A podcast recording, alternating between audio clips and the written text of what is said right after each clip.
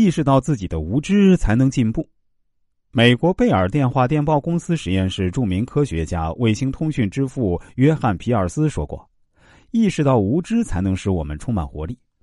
做人贵有自知之明，能看到自己的不足，才能弥补这一不足。”中国有句古话叫做“学海无涯苦作舟”，告诉了我们面对知识的海洋，个人的见识是多么的渺小。同样，在古希腊德尔斐神庙里，流传着一句传颂千古的话。认识你自己，大哲学家苏格拉底对他们给了一个最好的诠释。我唯一知道的一件事儿，就是我自己什么也不知道。正是这种谦虚心态，才成就了苏格拉底的深厚哲学思想，责备至今。日本保险业泰斗袁一平在二十七岁才进入日本明治保险公司，开始他的推销生涯。当时他穷得连午餐都吃不起，经常露宿公园。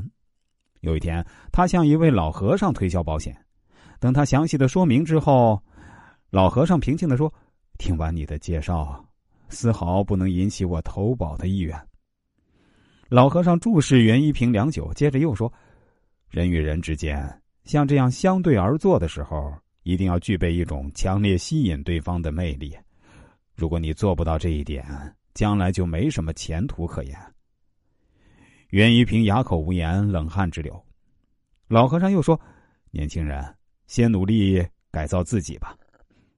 改造自己，是的，要改造自己，首先必须认识自己。你知不知道自己是一个什么样的人呢？”老和尚又说：“你在替别人考虑保险之前，你必须先考虑自己，认识自己。考虑自己，认识自己，是的，赤裸裸的注视自己。”毫无保留的彻底反省，然后才能认识自己。从此，袁一平开始努力认识自己，改善自己，大彻大悟，终于成为一代推销大师。这个世界从不缺少妄自尊大的人，却缺少那些真正意识到自己无知的人。越是有智慧的人，越能看到自己的无知。天下最大的智慧，就是能意识到自己的无知。意识到自己的无知，并没有什么好丢脸的。反而是促进自己弥补无知的前提。无论你的人生追求的是什么，雄心壮志是什么，在达成这些之前，首先要把自己做好了。换句话说，只有先把自己做好了，才能达成你的人生追求雄心壮志。《道德经》中说：“知人者智，自知者明。”说的就是这个道理。人要懂得看清自己，人贵有自知之明。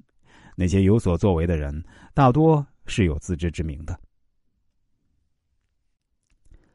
在美国人的心目中，林肯可能是最有威望的总统。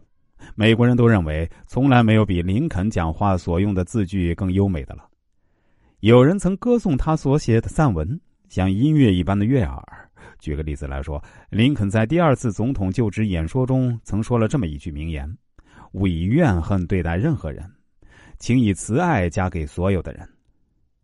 说起林肯，谁都知道他的父亲是一个平凡而且目不识丁的木匠，他的母亲呢，也就是个普通的家庭主妇。那么，林肯怎么会有运用文学的特别天才呢？人们肯定会想，林肯受过良好的教育和训练吧？啊，其实不然。不少美国人都知道，林肯所受的教育是极不完全的，他一生只进过不满一年的学校。他被选为国会议员后啊，自己也曾对众人承认啊。那么，谁是林肯的老师呢？他们是肯塔基州森林地带的数位巡游的村儒学究，伊利诺伊州底巴司法区的许多人。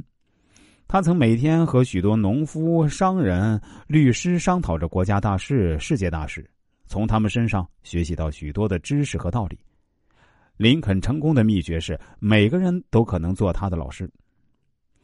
林肯之所以能取得如此大的成功，关键在于他能正确的认识自己的不足，善于向每个可能弥补自己不足的平凡人学习。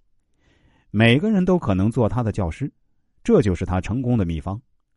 他只有先认识到自己的无知，才能形成自己虚心向人学习的动力，才能发掘潜能，不断的取得进步，达到预定的目标，迈向成功。意识到无知是有知的开始。心灵感悟，人常说“活到老，学到老”，学无止境，不要让自大阻挡你前进的步伐。